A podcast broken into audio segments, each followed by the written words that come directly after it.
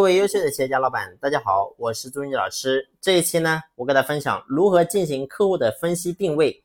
其实客户的分析定位呢，分为两个方面。第一个呢是按照需求去划分，你会发现按需求划分呢，就分为三种人。那么第一种呢，就是他有需求、有购买力，然后呢有决策权。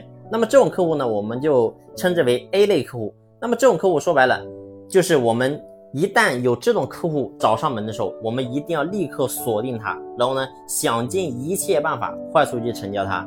那么第二种类型呢，就是有购买力、能决策、需求呢又不凸显，就这种客户呢，就说白了，我们就称之为叫潜在客户，然后呢也叫做 B 类客户。那这种客户呢，就是我们要不断的去跟进他、服务他、跟踪他。啊，这个时候呢，其实等他能够真正的需求凸显出来的时候，我们就立马可以去成交他。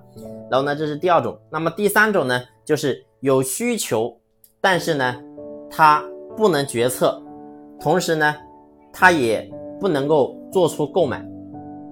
那这种我们说白了呢，就称之为叫普通的客户。那这种人呢，我们就是要做的就是培养他啊。所以呢，这是我们按照客户的需求去。分类去分析，那么第二种呢，就是我们按照客户购买模式去划分，然后这里呢又分为四种类型的人。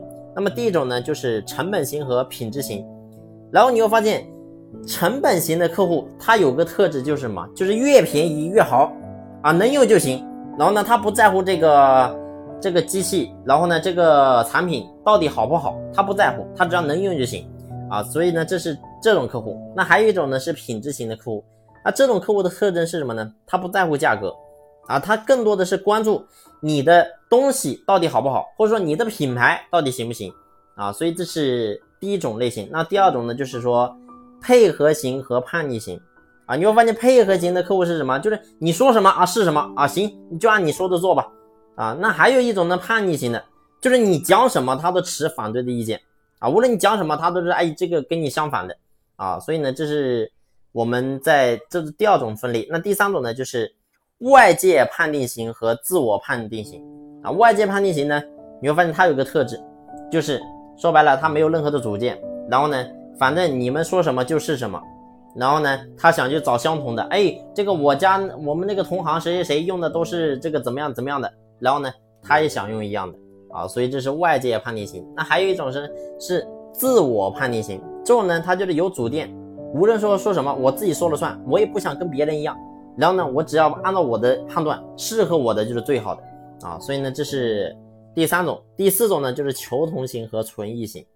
求同型它的客户潜质是什么呢？说白了就是啊，就是看爆款啊。你假如说一个衣服，然后呢看到这个很多人都穿这个衣服，他也想要一个这样的啊。所以这是叫做求同型的客户。那还有一种呢，叫叫做求异型。那求异型呢，就是喜欢独一无二啊，反正别人有的我就不要了。